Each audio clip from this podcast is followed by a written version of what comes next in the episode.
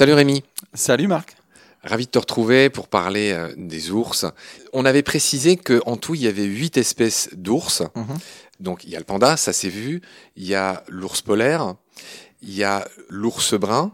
Oui. Et puis, les autres, c'est ceux qu'on va faire aujourd'hui. C'est-à-dire l'ours noir, Oui. qui est aussi un ursus. Donc, il y a quatre espèces Ursus, oui. Ursus, Oui. hein, nom de genre. Et on va commencer par le cousin asiatique de tous ceux qu'on a dit, qui est l'ours noir d'Asie ou l'ours à collier, Mhm. euh, qu'on trouve plutôt dans le Tibet, c'est ça? Alors, il a une aire de répartition assez euh, particulière parce qu'on peut aussi le, le trouver au Japon. hein. On le trouve sur l'île de Honshu au Japon. Moi, j'ai observé là-bas. Donc euh, voilà, il a une aire de répartition assez vaste, relativement morcelé aussi maintenant. C'est un animal qui peut être relativement gros, hein, donc il y a aussi des grosses variations de taille. On le connaît relativement mal. C'est pareil sur les populations. Comme euh, c'est des popula- populations assez morcelées, on a beaucoup de, de mal à donner un chiffre sur ces populations. Et ce qui en fait aussi la difficulté de les, de les protéger et de protéger les milieux où ils vivent. Quoi. Donc notre ours noir d'Asie, notre ours à collier, son nom scientifique c'est Ursus tibetanus, tout simplement. Bon L'ours du Tibet. elle est claire, l'étymologie. Il est vulnérable, il est plutôt végétarien. Il y a deux aspects que je voulais signaler le concernant, c'est que il est élevé dans des cages pour que les Asiatiques, les Chinois surtout, recueillent sa bile, car sa bile a des propriétés dans la pharmacopée asiatique, et donc il y en aurait 10 000 qui vivraient dans des cages où on leur prélève un peu de leur bile. Alors je sais pas si, je sais pas du tout comment se fait cette opération. Tu en as entendu parler de Oui, oui, bien sûr. Donc ça, c'est tout à fait terrible. Donc, ce sont des ours qui sont dans des cages extrêmement euh, petites. On leur met un drain euh, sur la vésicule biliaire, quoi. Et puis, euh, comme ça, on met, c'est comme si on mettait un robinet et qu'on tirait comme ça à la source et on les oblige, je dirais, à produire cette bile.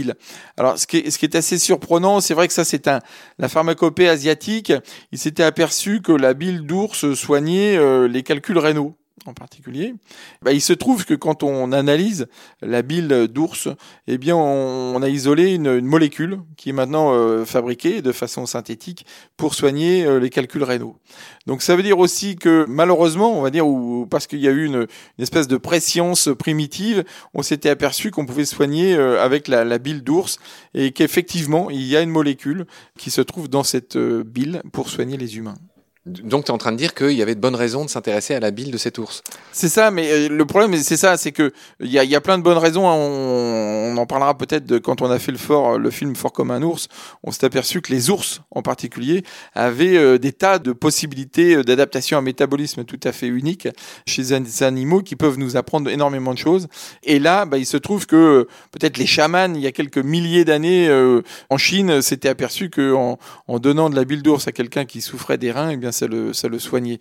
Donc euh, voilà, c'est assez surprenant. On dit pas qu'ils ont raison, mais voilà, ça fait partie de la pharmacopée primitive, quoi. On va dire. Oui, ils ont, ils ont vraiment pas raison. Mais en tout Non. cas, euh, voilà, cet ours-là, c'est sans doute le plus exploité. Alors, il est pas tué directement pour sa fourrure comme Pas d'autres, du tout, non, non. pas trophées ou Mais au. Vietnam aussi, il y en a beaucoup. Ouais. Enfin, mais il est euh, clairement exploité celui-là. Mm. Vivant en plus, avec des drains, c'est horrible, comme tu as raconté. Le deuxième détail que je voulais donner concernant notre ours noir d'Asie, notre ours à collier, qui a aussi un dessin sur la poitrine, une, une belle tache blanche, c'est qu'il apparaît dans le film de l'ami euh, Marie Amiguet, qui s'intitule La Panthère des Neiges, avec euh, Sylvain Tesson. Et, euh, et Vincent Munier. et Vincent Munier. Et Marie en a filmé trois Ouais. euh, qui descendent vers eux. C'est assez, assez drôle. C'est une scène incroyable. c'est une scène incroyable de ce film. Et donc, euh, j'espère ne pas dire de bêtises, mais il me semble reconnaître euh, les fameux ours à collier. Tu me confirmes Oui, oui, est c'est ça, oui. Alors là, on est, on est plutôt dans les, donc, dans le nord de la Chine, euh, dans, dans la zone où il y a la panthère des neiges. Et euh, c'était magnifique de voir cette femelle avec ses, ses deux petits, d'ailleurs, qui, est- qui est assez brune, d'ailleurs, plus que noire. Souvent, les ours sont assez noirs. Moi, ceux que j'avais vus au Japon étaient plutôt noirs. Et donc, euh, c'est absolument magnifique de les voir en, en milieu naturel, ce qui est extrêmement rare. Quoi. Ouais, puis ils sont très montagnards. Hein. Ils, ils sont très agiles sur leurs rochers là. Bah, les, les ours, globalement, on en parlera, mais sont très très agiles sur n'importe quel substrat. Et c'est vrai qu'ils peuvent grimper sur n'importe quel rocher. Quoi. Très bien, Rémi. Bon, alors, on, on a été un peu vite sur ces quatre espèces euh, qu'on voulait quand même euh, mentionner, et on va, on va enchaîner sur ce genre un peu royal de la famille des ours, qui est le genre Ursus. On l'a déjà dit, quatre espèces. On en a déjà parlé d'une. Hein, c'est celle qu'on vient de faire. C'est l'ours noir, l'ours à collier. Lui, c'est aussi un Ursus, même Mhm. s'il est en Asie avec ses petits copains qu'on a décrits tout à l'heure. C'est pas le même genre. Et donc, je te propose qu'on finisse cet épisode par une première grosse célébrité. C'est l'ours noir. Mhm. Selon Euh, américain. Alors, l'ours noir américain, alors lui aussi, il a beaucoup de noms. Son nom scientifique, on va commencer par ça, c'est Ursus americanus. Mhm. Jusque-là, tout va bien. Il a d'autres noms. Baribal, Oui. l'ours baribal en français. Black bear en anglais. Un autre nom très poétique, le cinnamon bear. Je veux bien que tu nous dises ce que ça veut dire. Alors cinnamon, c'est le cannelle, mais en fait, l'ours noir a plusieurs var- variations de couleurs. Et euh, il n'est pas forcément toujours noir. Et euh, il y a quelques individus donc qui sont euh, couleur cannelle, donc une espèce de brun clair euh, assez saillant. Et, et dans une portée, on peut avoir des noirs et des cinnamon. Et- mais il y a aussi, euh, si on parle de ces couleurs, il y a aussi une variation de couleur qu'on appelle l'ours bleu, qui est un ours noir, semblerait un féodé au sud de l'Alaska, donc dans la baie des glaciers, où les seuls individus ont été observés. Donc là, il est, il est gris argenté plus que bleu, mais c'est aussi une autre variation. Alors, puisqu'on en est aux couleurs à Rémi, on va évidemment parler de l'ours Kermode, qui est vraiment une curiosité. C'est un ours noir qui, pour le coup, lui, est blanc à cause d'un allèle récessif. Alors, il est surtout pas albinos. Non. C'est autre chose. C'est un peu comme ces lions blancs, qui sont pas non plus albinos. Enfin, Qui voilà. sont pas naturels. Voilà. Mais j'aimerais que tu nous dises un mot sur ces ours Kermode qu'on trouve, je crois, en Colombie-Britannique, au Canada. Oui, exactement. Donc, a qu'une euh, des, des une zone assez restreinte, d'ailleurs, sur la côte ouest de la Colombie-Britannique, donc sur l'océan Pacifique, où euh, il y a une zone où la population d'ours Kermode est évaluée à 200 individus, et donc qui sont des ours noirs blancs. Donc, c'est un gène récessif. Si les deux parents sont porteurs du gène, eh bien, les petits seront blancs. Donc, on- au, au sein d'une famille, on peut très bien avoir un petit blanc, un petit noir, euh, des parents, euh, une mère blanche et avec des petits noirs. Enfin, il y a toutes les variations possibles, et ce qui en fait un animal tout à fait intéressant, quoi. D'accord. Euh, Voilà ce qu'on pouvait dire sur les couleurs de l'ours noir. L'ours noir, ses populations euh, sont estimées à 5 jusqu'à 700 000 individus répartis dans toute l'Amérique du Nord. Il a une répartition assez large, mais il est surtout inféodé dans les parties euh, nord, donc arctiques, mais on en trouve Au aussi, alors au Mexique, en Louisiane et en Floride, Mhm. où il y en a très peu là pour le coup euh, dans ces régions-là, mais il y en a aussi là-bas, y compris, il me- semble, en Californie, si je dis pas de bêtises. Oui, c'est ça, bah, c'est l'emblème de la Californie. Mais il monte aussi très très au nord. hein, euh, Il y en a qui vivent dans la toundra arctique, donc c'est un animal qui a justement un spectre de milieu dans lequel il peut vivre, qui est assez vaste, aussi bien de la forêt primaire extrêmement dense de Colombie-Britannique jusqu'à la, la toundra rase du Labrador.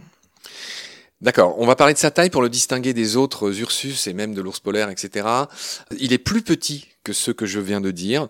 Un des plus gros jamais pesé faisait 400 kilos, mais ça, le mâle, qui est le plus gros, fait plutôt autour de 300 kilos, donc il est quand même deux fois plus petit qu'un ours Kodiak ou qu'un ours polaire. Oui, mais déjà un ours de 300 kilos, c'est déjà une belle bête. Hein. Ah, tout, tout- tout est relatif, tu fais bien. Euh, tu fais bien mais, de le dire. euh, mais oui, c'est un, un animal. euh, et, et pourquoi il a une population aussi importante? Parce que c'est un animal qui vit très bien euh, au contact des humains. Il peut très bien dormir au- dans le jardin, au fond, dans le tas de bois pendant tout l'hiver. Il va aller chercher des fruits dans le verger. Et il y en a parfois qui viennent en ville. Moi, j'en ai vu. euh. donc, euh, c'est un animal tout à fait euh, intéressant parce que c'est très très bien adapté à la proximité des humains. Il est parfois un peu curieux. Il peut rentrer dans les maisons, dans les voitures et ainsi de suite. Mais ce qui fait que sa population est assez importante. ouais. Il se reproduit bien. euh, et 700 000 individus, c'est bien. L'ours noir, ben, typiquement, hein, il se nourrit à 75% plutôt de végétaux. Dans ses caractéristiques aussi, j'aimerais que tu nous parles de son allure qui s'appelle l'amble. Et c'est drôle parce que dans ton beau livre qui s'appelle L'ours, dans la collection d'Actes Sud, euh, Monde Sauvage, tu as un très beau schéma qui explique que- comment marchent les ours. Là, en l'occurrence, c'est les ours polaires. Mais j'aimerais que tu nous parles un peu de l'amble. Quelle est cette allure? Bah, c'est un peu comme les camélidés, c'est-à-dire qu'on a les deux, les deux pattes du même côté qui avancent en même temps. Donc c'est pas un, un- un pied avant euh, gauche, admettons, patte arrière droite, et ça va être les quand il va courir, hein, il court l'amble, il marche normalement, on va dire. C'est une marche rapide. bah, c'est une marche rapide, voilà, c'est ça.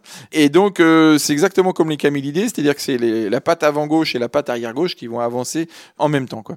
Et en général, ce sont des animaux qui s'économisent, c'est-à-dire que euh, la patte arrière gauche va se mettre dans la trace de la patte avant gauche. Donc c'est-à-dire que dans la neige ou dans la boue, eh bien, euh, il n'y aura pas deux fois à faire la trace, eh bien, ça aura déjà été euh, appuyé, on va dire, ça aura déjà été marqué, et la patte arrière va s'économiser en se posant exactement dessus. C'est un ours qui peut être dangereux. On a recensé 36 attaques mortelles au XXe siècle, c'est-à-dire pas tant que ça. Euh, C'est moins dangereux que les chasseurs en France. hein. Oui, oui. J'a- j'adore tes, tes, tes généralisations, mais d'accord, ok. Pour une fois que c'est pas moi qui dis ce genre de truc. Ok. Hum, J'aimerais que tu nous parles d'un autre aspect biologique intéressant qui est typique des ours. C'est ce qu'on appelle l'implantation différée. Avant une gestation qui peut durer 6-7 mois, quel est ce phénomène de l'implantation différée? Alors, c'est tout à fait simple, il faut simplement prendre un, petit calendrier. Admettons que la, la reproduction, les accouplements ont lieu en mai-juin, comme euh, tout le, les ours bruns, les ours polaires, c'est à peu près cette période-là, les ours noirs aussi. En mai-juin, il y a accouplement, mais il n'y a pas implantation euh, de l'œuf qui va se former, mais sur le placenta. Donc il n'y aura pas de croissance d'embryon à ce moment-là. L'embryon va s'implanter, la, la croissance de l'embryon va commencer quand la femelle va rentrer dans une tanière, c'est-à-dire à, l'automne. Et la gestation va être quelques dizaines de jours, euh, environ 50 à 60 jours suivant les cas. Donc ce qui fait que le jeune, quand il va être mis au monde pendant l'hiver, donc la femelle est en période de jeûne, elle ne s'alimente pas, elle doit vivre sur ses réserves, eh bien elle va le mettre au monde deux, trois, euh, j'ai vu jusqu'à quatre petits, et ces petits sont tout petits. Ils font quelques centaines de grammes, 300 grammes, 400 grammes, suivant les espèces. Et ils vont se brancher euh, sur les tétines, où euh, là, il y a un lait extrêmement riche qui va leur être euh, distribué. Et ce qui fait que quand ils vont sortir de la tanière, alors pour les ours noirs et ours bruns, bah, ça va être des individus qui vont faire 5-6 kilos. Chez l'ours polaire, il va faire 10 à 12 kilos. Et, donc, ces animaux-là ne vivent, ne sont nourris que sur les réserves de la femelle. Et donc, c'est vraiment la, la capacité à la femelle d'accumuler énormément de réserves qui vont permettre la survie des petits. Quoi. D'accord, Rémi. Je finirai en disant que comme pour beaucoup d'espèces de prédateurs, comme je pense au lynx par exemple, je pense aux épisodes qu'on avait fait avec Gilles Moine euh, euh, d'Athénas, le territoire du mâle recouvre le territoire de plusieurs femelles. Oui, il est en connexion avec plusieurs femelles. Parce que ce sont des animaux donc qui sont euh, relativement territoriaux, donc ils vont marquer avec des odeurs, avec des, des, frottements sur des arbres, ils vont baliser leur, leur leur, présence. Et euh, c'est vrai qu'un mâle peut être en connexion avec plusieurs femelles, mais il faut bien savoir aussi que la femelle, tant qu'elle est avec ses petits, c'est-à-dire au moins pendant euh, un peu plus d'un an pour les ours noirs, eh bien, elle ne, se reproduit pas. Donc il y a toujours plus de mâles euh, disponibles en période de reproduction que de femelles. Alors, on n'a pas fini notre histoire d'ours noir, mais on va s'arrêter ici pour cet épisode. Est-ce que tu veux ajouter quelque chose sur l'ours noir avant qu'on aborde la partie, on va dire, plus culturelle de cet ours dans l'épisode suivant? Oui, l'ours noir est intéressant aussi parce que moi je l'ai vu partager euh, des zones de pêche, en particulier de pêche au saumon, avec l'ours brun en Amérique du Nord, en Alaska, et euh, sont des animaux qui ont euh, des techniques de pêche un peu moins spectaculaires que les ours bruns. Souvent, ils pêche, on va dire, à l'affût. Hein. Euh, c'est un animal extrêmement euh, calme et placide, extrêmement bon grimpeur aussi dans les arbres. Donc c'est un animal qui, moi, que j'aime beaucoup parce qu'il est assez tranquille. Il peut vivre sa vie euh, vraiment à proximité des hommes. Donc oui, l'ours noir est, vraiment intéressant par sa proximité et tout ce qu'il peut nous apprendre sur la vie des bois. Ouais. On n'en a pas fini avec cet ours noir, notre Ursus americanus, c'est rigolo comme nom de scientifique. Je te retrouve avec plaisir. On va continuer sur l'ours noir la prochaine fois. On va rester dans cette grande famille des Ursus, sous-famille on va dire. Prends soin de toi, salut. Merci, salut.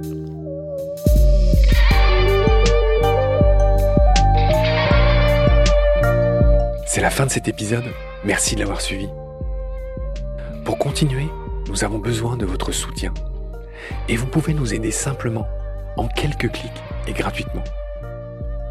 Il suffit par exemple d'utiliser le moteur de recherche solidaire Lilo ainsi, chacune de vos recherches sur Internet générera des gouttes qui seront reversées au projet de votre choix, comme Baleine sous gravillon par exemple.